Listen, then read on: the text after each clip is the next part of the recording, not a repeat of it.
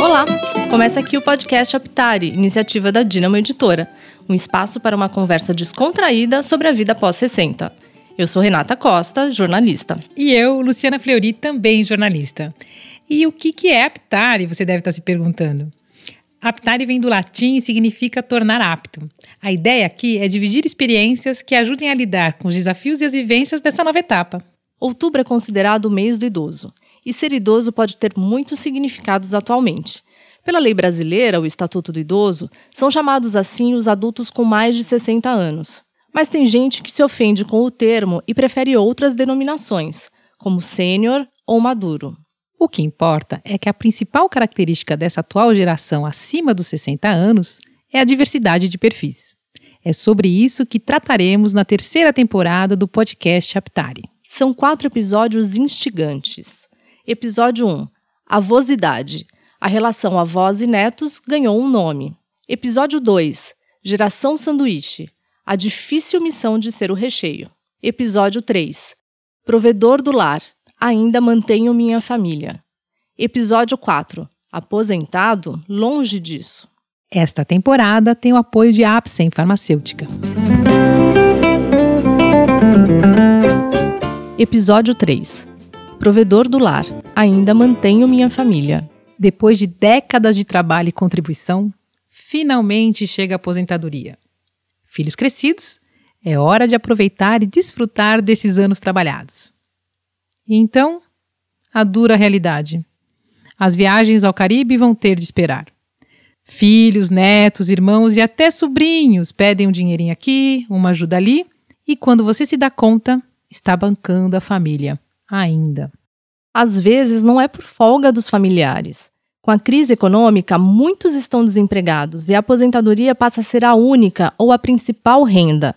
Segundo o Instituto Brasileiro de Geografia e Estatística, o IBGE, 12% dos lares brasileiros têm a aposentadoria como a principal ou única fonte de renda, ou seja, 5,7 milhões de casas. É importante, no entanto, saber separar a necessidade do abuso. Isso porque quase 20% das denúncias de violência contra os idosos recebidas pelo Disque Denúncia são referentes à violência patrimonial, ou seja, idosos que são extorquidos pela família. A jornalista Lilian Liang, especialista em gerontologia e diretora de redação da revista Aptari, recebe convidados para falar sobre isso. Antes, vamos escutar um depoimento enviado para a gente sobre esse tema. Olá, sou Tânia, faço um breve relato de minha conduta assistencialista com os meus familiares. Não me conheço de outra forma. Penso que faz parte da educação e da tradição de muitas famílias. Cresci vivenciando um ajudando ao outro. Ontem e hoje conheço muitas irmãs acima dos 60 anos, algumas aposentadas, que vira e mexe auxiliam financeiramente com frequência seus familiares. Eu estou sempre ajudando um dos meus irmãos, auxiliando-o financeiramente. Apesar do casal possuir boa formação universitária, e potencial profissional continuam sem trabalho fixo e com dois filhos pequenos. Eu escolho ajudar e ajudo sem pensar muito. Depois me vejo perguntando se esta ajuda mais auxilia ou atrapalha. Sem contar ainda com a cobrança que vem dos outros irmãos e dos meus filhos, que questionam meu envolvimento, me julgando e até me responsabilizando. Dizem que de uma forma ou de outra, eles sempre acabam contando com a minha ajuda e eu acabo facilitando a postura assumida do casal. Tenho uma dúvida e gostaria até de um conselho. Como amenizar esta culpa? Como dizer não sem magoar?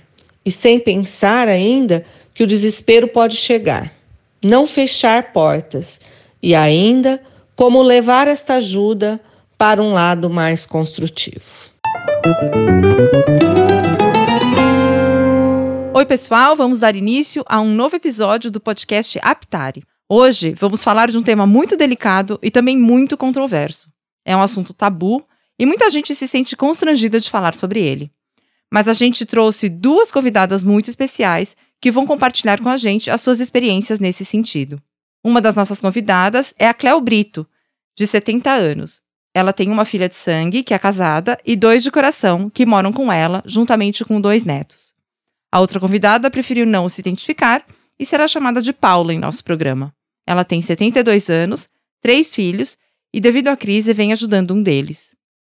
Também conversa com a gente a assistente social Naira Dutralemos, especialista em gerontologia e coordenadora do Programa de Assistência Domiciliar ao Idoso e do Ambulatório para Cuidadores da Unifesp, Universidade Federal de São Paulo. Gente, obrigada por terem aceitado o nosso convite. É realmente um tema que merece muita atenção. E para a gente ir direto ao assunto, eu vou começar pedindo para as nossas convidadas contarem um pouco sobre a configuração das suas famílias e como esse tema se insere no contexto. Paula, será que você poderia começar contando sobre a sua experiência? Sim, antes de mais nada, agradecer e espero contribuir para essa esse tema que realmente, como você coloca, é um tema espinhoso, é um tema difícil, sentimentalmente, emocionalmente difícil. Pois bem, Sou mãe de três filhos, eu me separei muito jovem, muito jovem que eu digo uh, em face da, da época. Me separei aos 36 anos com um filho adolescente, um pré-adolescente e um menino. Para que eu pudesse ingressar no mercado de trabalho, eu fui fazer mestrado, fui fazer uh, doutorado, fui me pós-graduar. E com essa concepção da, da, de vida, eu tentei formar os meus filhos. Meus filhos são pós-graduados, são excelentes em todas as coisas que fazem, professores, é, altos executivos. Porém, quando a crise iniciou, isso tem um, uns oito anos, mais ou menos, quando as coisas começou a, a degringolada do mercado de trabalho, um dos meus filhos é, teve um problema muito sério que eu consegui resolver. Teve um problema financeiro muito sério e emocional também, quase morri com o divórcio dele. É, e eu consegui, é, ele superou o problema da sentimental, mas o problema financeiro remanesceu e eu consegui ajudá-lo de forma que eu fiz uma doação de um bem, aonde desse bem ele foi captou dinheiro junto a fontes financeiras e aonde ele conseguiu se reerguer e hoje, graças a Deus, ele está ótimo. Porém, o mais novo, uh, também profissional liberal, é, com a crise perdeu muitos clientes e perdendo muitos clientes ficou numa situação séria, né? E é, tem uma filhinha e essa filhinha teve um problema de saúde muito sério, teve um, uma parada cardíaca que, que originou sequelas e hoje ela é uma criança especial. E essa especialidade traz um, uma, uma necessidade muito além do que se pode imaginar porque essa especialidade eh, inclui tratamentos muito caros, muito onerosos e que nem sempre se tem, eh, se tem condições de, de, de, de calcular, de avaliar, de projetar, de prospectar. E, e nesse contexto todo, evidente, ele sem muitos, ele teve que mudar da cidade onde ele morava, quer dizer, desarticulou todo um, um núcleo de, de, de relações veio para São Paulo numa situação, porque a, a, a, minha netinha tem tratamentos especiais em São Paulo, e ele teve que. E ele faz um bate-volta direto, uh, se, se, se, de certa maneira, se arriscando diariamente, e, e, e esse risco engloba tanto o risco físico quanto o risco financeiro muito grande e que eu venho, de certa maneira, de certa maneira não, eu venho auxiliando totalmente. E, e, é, e essa sensação de, de auxílio é, é, é, de certa maneira, muito doída, porque é mais emocional do que propriamente. Não é que seja mais emocional, mas envolve o campo emocional muito forte. Porque eu não sei se eu gostaria, se eu sinto muito pelo que minha neta está passando, ou se a dor maior é de ter um filho passando pelo que está passando. Então, é uma situação indescritível. Obrigada, Paula. Cléo, você pode compartilhar com a gente a sua vivência é, com essa questão? Obrigada pelo convite mais uma vez. E a minha história não é muito diferente das demais. É, tudo começou quando eu fiquei viúva. É, nós tínhamos uma vida estável, a família toda, os filhos também empregados Mas com, com a crise, o, o enteado perdeu o emprego e por conta disso foi deteriorando toda a sua vida financeira, que ele acabou ficando sem moradia e ele veio morar na minha casa, se separou e trouxe os filhos juntos. E o outro caso da minha enteada, ela teve uma criança com uma doença bastante grave, irreversível. Ela tinha também uma boa colocação numa, numa multinacional e teve que largar o emprego para cuidar da filha. E a filha veio a falecer e ela estava totalmente fora do mercado, não conseguiu colocação. O casamento acabou por conta disso, ela acabou perdendo todos os bens materiais. Aí ela veio morar comigo. Neste meio tempo, eu tinha meu salário de aposentada, mas eu também trabalhava, faz, trabalhava com publicidade, por questões financeiras também, mas porque gostava de trabalhar. Isso ajudou um pouquinho. Foi um período bastante difícil. Agora, recentemente, que meu enteado conseguiu uma colocação e ela está fazendo um trabalho paralelo, ou está fazendo bolos para sobreviver, que não é muito, mas ajuda. É, mas é uma situação que deixa, desestrutura materialmente, financeiramente a vida da gente. Então você acaba fazendo alguns sacrifícios pessoais. Agora eu reputo esse sacrifício como uma opção sua, opção pessoal, por conta da situação e pelo amor também, né? E também não reputo isso como um sofrimento, por ser uma opção. É um sacrifício, mas não chega a ser um sofrimento. Que no final das contas acaba até te dando uma certa maturidade para crescer. Interessante. É, Naira, a gente ouviu três histórias com um denominador comum aí, são semelhantes em, em diversos aspectos. E enquanto a gente estava fazendo a produção do programa, a gente percebeu que havia muito mais essas histórias do que a gente achava que existia, né? A gente começou a, a apurar e começou a ver que, nossa, esse é um cenário bastante comum. No seu trabalho, enfim, a Naira é, trabalha com, com envelhecimento e com as questões que vêm, né?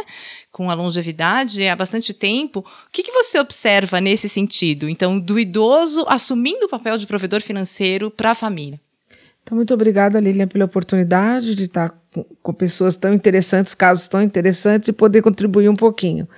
É, os dados aí que a gente já vem acumulando aí do, IDG, do IBGE já falam que nós temos no Brasil cerca de 17 milhões de famílias que são mantidas por idosos. Isso é um número assustador. Né, o idoso como provedor. Esses dados começaram a ser computados a partir do último censo. Então, estamos esperando aí o próximo do ano que vem, que talvez isso seja até um dado ah, mais atualizado, eu acredito até com, com números maiores. Então, isso é uma coisa que vem se, se estendendo ao longo das últimas crises, né? acho que nos últimos 15 anos isso veio acontecendo, e especialmente isso tem acontecido, é, os dados mostram que com as famílias de mais baixa renda. Aquele idoso que, cuja renda gira em torno de dois salários mínimos é esse idoso que termina é, dividindo ou compartilhando essa renda com seus familiares. Né? Isso acontece muito, tem acontecido muito, mais ou menos como colocou a nossa participante aqui, é por conta dos filhos perderem emprego, voltarem para casa dos pais, então, o idoso assume a escola do neto, assume a, os medicamentos do filho, é, já que não pode pagar um aluguel para ele, mas aí acolhe, ele vem para casa. Então, isso tem sido uma coisa muito significativa para a gente ver hoje. Então, não só os idosos provêm com a sua renda de aposentadoria, mas com as suas poucas economias. E mas há também alguns casos que isso vem acontecendo antes mesmo deles se tornarem idosos. Então isso era uma, era uma coisa que já era comum a eles e agora na condição de idosos eles continuam fazendo, né? No momento em que isso deveria é, pouco ou muito a, a sua renda seria o momento de você gastar como quiser, ele continua mantendo. Né? Então não dá para dizer que o marcador é ele ser idoso. Mas ele já vinha fazendo isso anteriormente e agora ele continua fazendo, mesmo na condição de idoso. Eu acrescentaria que não necessariamente na situação de provedor, mas aquele de assistência contínua na medida do, do, do, necessário, que às vezes até ultrapassa valores significativos de tipo valor quanto ganha recebe numa de aposentadoria, coisas do gênero. Então, eu acho que é essa, esse assistencialismo, tem o provedor, mas tem o assistencialismo também, junto com essa, com essa história toda. É, eu gostaria de lançar uma questão para vocês, é, que não sei se vocês chegaram a refletir sobre isso, mas vocês imaginavam que teriam que ajudar os filhos nessa fase da vida? Porque quando a gente pensa, puxa, quando eu tiver 60 anos, quando eu tiver 70 anos, eu vou estar tá de férias, viajando, férias eternas, viajando, curtindo. E aqui vocês estão numa situação em que vocês têm, né, uma, uma obrigação de ajudar, uma certa obrigação de cuidar de filhos que estão em dificuldades. É, esse era um cenário que vocês tinham imaginado ou não? Eu acho que não, porque até quando me separei, era casada, quando eu me separei, eu fui, eu fui batalhar, eu fui crescer e trabalhei noites a fio, levantava, trabalhava a noite inteira, levantava de manhã, ia, ia, ia para o trabalho e assim por diante. Quer dizer, eu fui autossuficiente até o final. Né? Eu não recorri aos meus pais, embora meus pais tivessem condições de me ajudar. E hoje eu não estou uh, tendo, não é que não estou tendo essa recíproca, eu tô, estou me sentindo na situação de, na necessidade de assistir filhos que estão necessitando.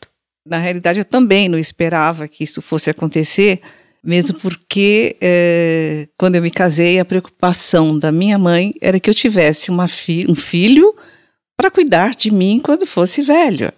Porque isso era importantíssimo, você ter alguém para cuidar de você. Até eu questionei, eu vou ter um filho para cuidar de mim? Não é justo, né? Então, de uma certa forma, eu até me preparei para ser uma pessoa, uma velhinha independente e caminhar com as minhas próprias pernas para um asilo, se for o caso, sem precisar depender de filho algum. E numa situação diferente de ajudar os pais, né? Minha mãe morreu cedo, meu pai também. Eu acabei ajudando o outro lado da família, né? Então eu não esperava isso. Mas eu não acho tão ruim assim. É ruim porque, como eu te falei, é um sacrifício. Você abre mão de várias coisas que você sonha ou, ou espera, esperava fazer quando ficasse mais velho, né? Porque no meu caso, apesar do sacrifício todo, tem uma troca. A gente se ajuda. Eu recebo o carinho deles, a atenção deles. Então, por isso que eu falo que não é um, não é um sofrimento o sacrifício mas é materialmente você realmente acaba deixando muitas coisas de lado. Naira, o que, que você acha que mudou é, para a geração atual dos filhos ser mais dependente dos pais do que as gerações anteriores? Porque a gente está ouvindo aqui relatos que, que mostram um pouco isso, né? Então elas é, foram criadas para ser independentes, então, puxa, vou trabalhar e tal. Tinha a, a ideia de ah, cuidar dos pais e até a mãe da Cleo falou: não, você tem que ter filho para o filho cuidar de você, e agora a coisa se inverteu, né? Ela está tendo que ajudar os filhos. Então, o que, que você acha que mudou nessa, nessa passagem de gerações aí? É difícil dizer, fazer um diagnóstico preciso, porque acho que mudou muita coisa. Né? Isso é uma das coisas que mudou. É, eu, ouvindo aqui o depoimento delas, eu pensei, né? Eu, eu não tenho filhos, ninguém depende de mim, mas eu sempre batalhei para nunca depender dos meus pais. Enquanto eles eram vivos, eles faleceram juntos num acidente, mas enfim, eu sempre falo que desde o dia que eu voltei do intercâmbio que eles pagaram para mim nos Estados Unidos, eu comecei a trabalhar dando aula de inglês e depois imediatamente o estágio e a faculdade. Nunca mais na minha vida eles me deram um real, um centavo. Me davam o presente, como todo pai e tal, mas eu me orgulho muito de dizer isso. Né? Então eu acho que isso é uma coisa que eu carrego comigo, eu acho muito bom é, mas depende muito de cada um. Agora, eu acho que esta dificuldade toda que alguns jovens enfrentam hoje é, no mercado de trabalho, não conseguem se acertar, faz e, e, e a possibilidade de ter alguém na retaguarda, porque também tem isso, eles voltam porque eles sabem que eles vão ser acolhidos. Então, grande parte desses idosos que mantêm ou ajudam a manter seus filhos estão com eles morando em casa. É um número grande, girando em torno de 7, 8% desses idosos que mantêm esses filhos estão com eles. Então eles voltam porque sabem que são acolhidos, né? Então eu acho que fica uma coisa difícil do idoso dizer não, da pessoa dizer não para o filho. E aí eu não sei se já posso enganchar nesse nesse link de que a gente tem que tomar muito cuidado para o abuso também. porque isso se torna um abuso. Eu vejo na minha prática de, de cotidiana, é difícil eu encontrar, é, não é difícil encontrar idosos que falam: olha, meu neto mora comigo, mas ele pega todo o meu salário. Né? Eu pago a escola, mas ele me pede. E aí fica naquela relação simbiótica que ele não sabe dizer não para o neto ou não para o filho, e ele vai perdendo as coisas dele, ele vai deixando de ter condição de fazer as coisas que ele gostaria de fazer. Então tem esse extremo também que a gente tem que se preocupar. Essa era uma das perguntas que eu queria fazer para você. Então, o que é aceitável e o que pode ser considerado abuso? Eu acho que o que é aceitável é aquilo que te permite é, decidir, olha, eu posso ajudar a pagar a escola do seu filho, eu posso ajudar com o medicamento da sua esposa, eu posso fazer isso, mas aquilo que eu estou tirando além do que eu posso, quando você se sente prejudicado, e a pessoa se sente, ela não consegue dizer, ela não consegue verbalizar para o filho, olha, você está abusando de mim, mas ela se sente. Porque quando ela vem fazer um atendimento com a gente lá na universidade, por exemplo, é a primeira coisa que ela diz. Aí você pergunta, eu posso Quer que eu chame sua, seu filho para a gente conversar? Não, não, de jeito nenhum. Mas ela se sente. A primeira pessoa que ela encontra, que ela pode se abrir, ela diz. Isso é muito comum. Mas eu digo a você que duas, três vezes por semana, algum residente vem conversar comigo sobre isso. Olha, aquela pessoa está assim, é, o, o, filho está pegando todo o dinheiro dela, que é o termo que eles usam, né? Ou ela está gastando parte da aposentadoria. Então, acho que o limite é quando você percebe que você está é, indo além daquilo que você gostaria além daquilo que você fala, não, eu posso tirar X reais do meu salário e ajudar, não vai me fazer falta.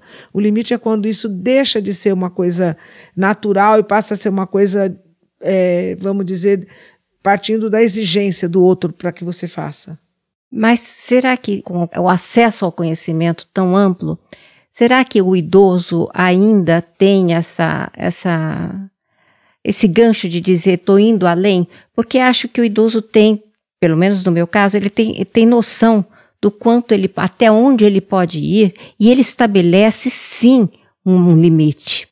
Ele não vai, aquele que vai além é, é alguma coisa que tem que ser trabalhada aí, mas eu acho que a grande maioria sabe o limite até onde vai. É, eu não concordo muito, não. A minha prática mostra outra coisa. A gente depende muito do nível socioeconômico, do nível intelectual da pessoa também. Né? Então, ela, ela trouxe o filho para casa, trouxe o neto, ela vai se envolvendo, e é muito difícil estabelecer esse limite. É muito difícil, especialmente quando a gente está falando de uma pessoa que ganha dois salários mínimos, três salários mínimos. Então, mil reais ela já gasta de remédio. Né? O resto ela paga o aluguel e aí sobra o quê para dividir com todo mundo? Então é difícil estabelecer o limite, sabe? Não é tão fácil. Quando a pessoa tem mais clareza, quando a pessoa tem um nível sociocultural mais é, elevado, ela consegue estabelecer. Quando não, ela vai entrando no, no, no roldão, vamos dizer assim, aquilo vai virando uma bola de neve. Né? Eu tive um caso que eu atendi há uns anos já, onde, bem rapidinho contar, a idosa foi para a enfermaria nossa lá no hospital, ela ganhava um salário mínimo e meio, me lembro perfeitamente. E ela, e ela entrou muito magra, magra, magra, e ninguém descobriu o que ela tinha. Investigamos, viramos de cabeça para baixo, nada. Até que um dia ela contou para mim. Ela falou: Sabe o que é? Eu só tenho uma neta que mora comigo. E aí ela, ela começou a contar porque chegou o dia dela pagar o, o aluguel e ela pediu para eu chamar a neta trazer o cartão dela. E eu falei: Por que, que o cartão da senhora do, da aposentadoria está com a sua neta? Falou: Ela fica com ele. Só que eu estou preocupada, porque se eu não estiver perto dela, ela gasta tudo. Ela vai ao bingo, ela faz tudo. E, e eu, eu, de noite, eu compro um prato de comida e divido com ela. Então, veja bem, é um extremo, é um caso extremo, mas tem muitos. Né? Então, a neta, é, é o abuso clássico. Né? A neta ficava com o cartão dela e ela estava desesperada porque era o dia de pagar o aluguel. E a gente chamou e a neta trouxe. Então, ela dizia: se eu não tiver com esse cartão em mãos, ela não vai pagar. Então há o limite, é, é, o, o, abuso é uma coisa que vai indo, vai indo e você vai e vai tomando conta do seu espaço. Então é muito difícil nas classes econômicas menos favorecidas, vamos dizer assim, é mais difícil estabelecer. E aí aquilo vai indo, vai indo e toma conta. Né? E, e elas verbalizam, só que a hora que você quer fazer alguma coisa para tentar ajudar, elas têm medo, claro, porque elas têm o sentimento de que estão ajudando.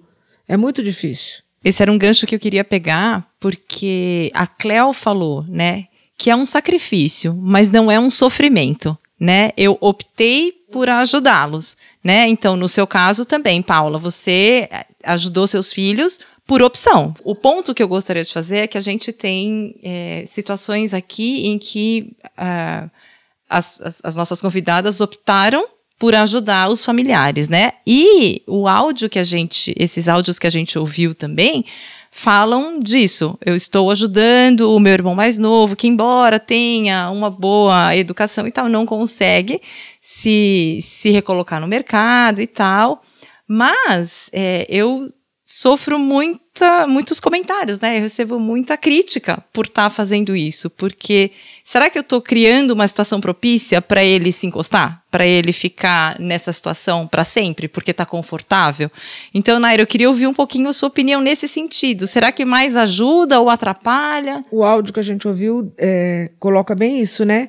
Que ela fala: será que eu estou fazendo certo? Será que eu estou fazendo errado? Como que eu vou dizer não sem magoar? Né? Eu, me, eu fiquei isso lembrando aqui, como que eu vou dizer não sem magoar?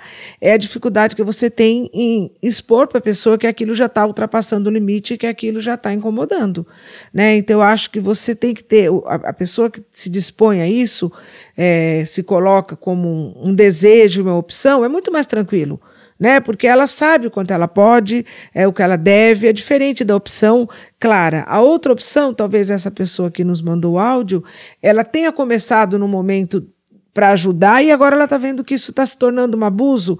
Então, é, às vezes eu acho que atrapalha sim, porque o ser humano é imprevisível. Né? Então, de repente, aquele filho, aquele amigo, aquele irmão, sei lá, que ela está ajudando, o irmão, no caso, é, começa a se acomodar também né? Então sabe que aquilo ali tem o meu, o meu recurso, eu vou, né? Eu, aquele emprego não está bom, eu troco por outro, porque eu sei que alguém vai me sustentando, vai me dando. Então isso deve gerar, essa pessoa parece que está angustiada, deve gerar uma angústia muito grande, porque ela quer ajudar, mas ela também está se sentindo explorada, entre aspas aí, né? Então esse limite é muito tênue. É muito, muito tênue. E é, é, uma, e é uma coisa muito difícil de você resolver, muito difícil de você abordar. A gente discute algumas coisas, mas na hora H a pessoa fala: Não, eu vou, eu vou falar para ele que eu não posso mais, que eu percebo, mas ela não consegue dizer não. O, o não aí é muito difícil, porque ela já se envolveu, né? ela já começou a, a ajudar lá atrás. E aí, como é que se sai dessa situação? Então. É, seria bom dizer que tinha uma fórmula, assim, né? acho não tem fórmula. Não tem fórmula. Eu acho que como tudo, né, cada caso é um caso muito específico, mas acho que a pessoa tem que fazer um esforço interno para dizer isso. Acho que tem que abrir o jogo. Olha, está muito difícil, né? O meu salário está todo comprometido com você, eu preciso pagar isso, eu preciso fazer aquilo, e tem que abrir o jogo. A gente orienta sempre que faça isso, que seja sincero para que a coisa seja exposta. Porque também a pessoa que está recebendo muitas vezes não tem clareza do quanto está pesando para aquela pessoa. Então, acho que tem que ser muito claro, é uma tentativa. Olha, eu recebo tanto e estou gastando muito disso com você. Então, acho que é uma tentativa é, ideal. O ideal é uma tentativa de dizer: olha, vamos abrir o jogo, eu não estou podendo, isso é importante para você, mas vamos dividir, eu te, te, ajudo um pouco menos. Fazer uma, uma, uma negociação, vamos dizer assim. Né, para você se sentir um pouco mais confortável, porque deve dar um sofrimento interno muito grande. Eu penso que é, é, a, as situações elas não são perenes, né? Eu acho que é, cada dia, um dia após o outro, um passo sempre, sempre à frente. É, eu me sinto, não me sinto, às vezes ultrapassa assim as minhas condições, mas quando eu consigo uh, realizar, são, são etapas, são tarefas que, que, que, que, que meu filho me traz, por exemplo. Uh, eu tenho, preciso fazer tal coisa e tal coisa vai me custar, não tenho condições, você pode me ajudar? Então, quando aquela coisa se realiza, para mim é uma felicidade. Porque eu não vejo nisso uma, uma, uma coisa constante, não vai se repetir. É um, um, um episódio. Verdade que episódios se sucedem, mas dentro do contexto é absolutamente compreensível. Então, quando eu ultrapasso um determinado, uh, uma determinada situação, eu me sinto tudo bem. E, e, e, lógico que eu coloco, eu não tenho condições, eu tenho condições de tanto, eu não tenho condições de tudo, eu tenho condições de tanto. E assim vamos tocando para frente, passo a passo, cada, cada situação que se apresenta ali naqueles, nos momentos. Mas essa é uma boa estratégia, porque você coloca o seu limite. Eu posso te ajudar em tanto. Coloco sim, coloco sim. É isso que eu estou dizendo. Eu acho que o idoso, uh, penso eu. Lógico que tem o idoso do, do arroz e feijão em comum, da, aquela coisa que, que eu vou, vou eu ponho duas colheres de arroz aqui, três colheres de feijão aqui para sobrar ali. E isto é a grande realidade é, brasileira, não é? é? Mas eu acho que o idoso tem sim a, a, a, a noção do, do, do status e ele tem um limite dele. Acho que quando a pessoa consegue estabelecer o limite é muito mais confortável. Né? Olha, filho, você precisa de 10 mil, mas eu posso dar mil. Você precisa de 1.500, eu posso te dar 500 hoje. Então, quando a pessoa consegue estabelecer o limite, deve ser muito mais confortável, né? Até porque você não tem grandes, grandes, você não tem grandes visagens para frente, né? Você pode, o que que aos 72 anos você pode querer? Uma viagem a mais? Você pode querer um vestido a mais? Um sapato a mais. Isso é. Chega aos 72, você está desprovida de tanta coisa que aquilo não importa mais. Então, quando você vence uma etapa que você sabe que é fundamentalmente é, é importante, você fica feliz com aquilo lá. Porque uma viagem não compensa a, aquela situação que você está provendo é a realização de uma coisa que você é. se vê realizado é. nele. Acho que são situações muito distintas, é. é. muito distintas. É. Uma coisa é você poder lidar com o seu recurso e, nossa, que legal que eu consegui pagar a faculdade da minha neta. Que ótimo. É uma satisfação pessoal sua e tal. E ver sua neta ali formada e tal. Outra coisa é você saber que sua renda é muito pequena e que você tem que dividir. Então são, são dois extremos, né? São dois extremos. E, isso é uma coisa que tem que, que ser muito pesada, né? Não dá para a gente generalizar. Cléo, você quer acrescentar Não, alguma é coisa? falei quando eu, eu mencionei o sacrifício, é justamente isso, porque nessas alturas da vida você sonha com outras coisas. Você não quer mais uma casa com móveis ou o coisa supérflua, talvez uma viagem, um sapato, né? Mas é, é, te dá uma certa uh, tranquilidade de saber que uma viagem é legal, mas fazer uma viagem com o teu filho com dificuldade não é legal. Então é o, onde entra o sacrifício sem o sofrimento, né? Então, nessas alturas, eu, pelo menos, eu faço assim. Eu penso assim, e eu tenho N coisas que me ajudam nisso. Eu vou procurar um curso que me satisfaça. Eu vou assistir a um filme, coisas pequenas que também me dão prazer. E essa outra parte, se eu puder ajudar os meus, não é um, uma coisa que me faz sofrer. É um sacrifício necessário sabendo que eles estão bem, que é uma coisa também que não é perene, e tanto não é, e depois de muito tempo, agora eles estão conseguindo uma colocação. Exato, esse era um ponto que eu gostaria de levantar, né? Porque claro que é que a, a realização de uma pessoa com 70 anos, é, ajudando o filho que está passando por dificuldades, claro que é uma realização imensa, porque eu não preciso comprar uma casa, mas eu posso ajudar o meu filho. Mas você não você não vê essa situação como uma situação permanente. Vocês encaram como uma situação temporária. A ideia não é que vocês ajudem para sempre os seus filhos, eu imagino. É, realmente é isso. Uh, pode durar um, dois anos, daqui dois anos as coisas vão mudar, é, o mercado de trabalho está voltando, uh, enfim, e aí você vai de notícia em notícia criando esperanças, esperança de quê? Esperança de que você, se de alguma maneira, se livre daquela, daquela obrigação, né? Eu acho que, e que mais que isso, que ele supere essa situação. É uma expectativa, na realidade, que aquilo se resolva, né? Eu acho que não é nem tanto você se libertar total disso, assim, falar, não, olha, isso está me. Essa situação financeira está me massacrando. Não, eu acho que é realmente a torcida e a esperança para que eles andem com, a, com as próprias pernas. Que não precise de você. Naira, você gostaria de acrescentar alguma coisa? Não, tô, tô aqui pensando nas diversas uh, caras das famílias e nas diversas caras aí de, de contextos são muito distintos, né? A gente tem uma, uma peculiaridade assim em cada um dos casos que apresentam para gente.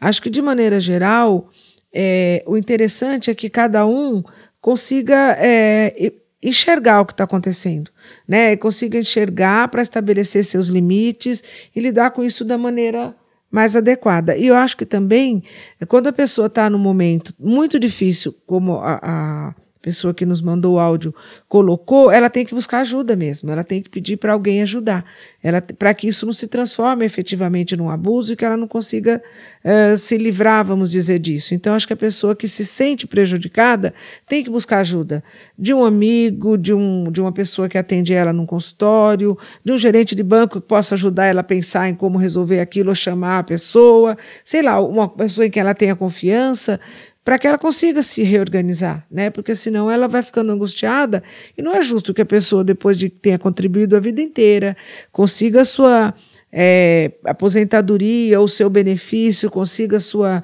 sua estabilidade, perca, né? Também não é justo. A gente tem que pensar nisso também. Então, acho que ela tem que buscar ajuda. Acho que isso é, é, a, é o que mais importante que eu, que eu posso deixar, mas acho que sempre levar em conta que é um universo muito grande. São muitas famílias, muitos idosos, muita gente nessa situação. E que isso é preocupante, né? Isso é bastante preocupante. Isso que a Naira estava falando, né? Das, das diversas uh, famílias que existem, né? E os diversos contextos que existem, é que eu acho que a principal dificuldade é a equivalência nas intenções. Exatamente. Então, é, vocês estão. As histórias que a gente está ouvindo aqui são histórias de pessoas que estão ajudando os filhos, e os filhos estão conseguindo se reerguer. Eles pediram ajuda para a mãe e eles estão conseguindo reestruturar a vida, sair do sufoco. O problema é que em muitos casos não existe essa equivalência. Então, a mãe está lá ajudando, mas o filho não está com nenhuma intenção de sair daquela situação. E aí que a coisa começa a ficar muito complicada, né? Porque aí a gente está chegando no abuso. Quando você não vê a luz no fim do túnel. Exato, você, vira uma coisa enquanto, permanente. É, enquanto você estiver vendo a luz no fim do túnel, é ótimo, você vai lutando, você vai chegando. Agora, se você não enxerga, aí é desesperador. Quando você não vê nenhuma mobilização pessoal para não, olha, eu tô, eu tô aqui, mãe, mas assim, olha, eu vou fazer uma coisa, uma coisinha temporária ali, vou pegar um emprego de fim de ano, tal, mas eu vou conseguir ajudar, eu vou conseguir repor. Né? Então, isso é o mais difícil. É, são esses os casos que chegam no meu dia a dia. Não consigo, é, eu estou dando, dando, dando, dando, dando e não recebo nada em troca e não vejo ninguém se mexer para isso. Né? Aí arranjo uma namorada, traz a namorada para morar aqui também, porque a namorada também não tem dinheiro. Então eu ajudava só ele, agora eu ajudo a namorada, já já eu vou ajudar um neto. Né? Então a coisa se perpetua. Isso é o mais grave, né?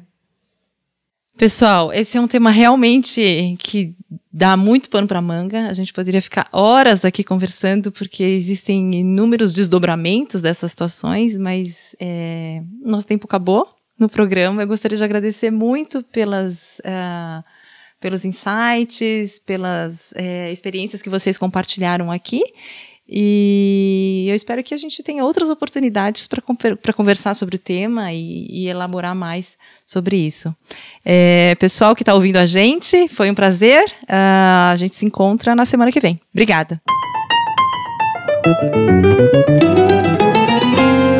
Esta temporada tem o apoio de Apsen Farmacêutica. O podcast Aptari conta com os trabalhos técnicos de GEA, produção de Luciana Fleury e Renata Costa mediação de Lilian Liang e coordenação de marketing de Débora Alves. Agradecemos o apoio do Conselho Editorial, formado por Abrão Jacó Goldfeder, Eduardo Luiz Mendes, Lilian Chibata, Malu de Alencar, Marcelo Talenberg, Maria do Carmo Cunha e Rosângela Marcondes.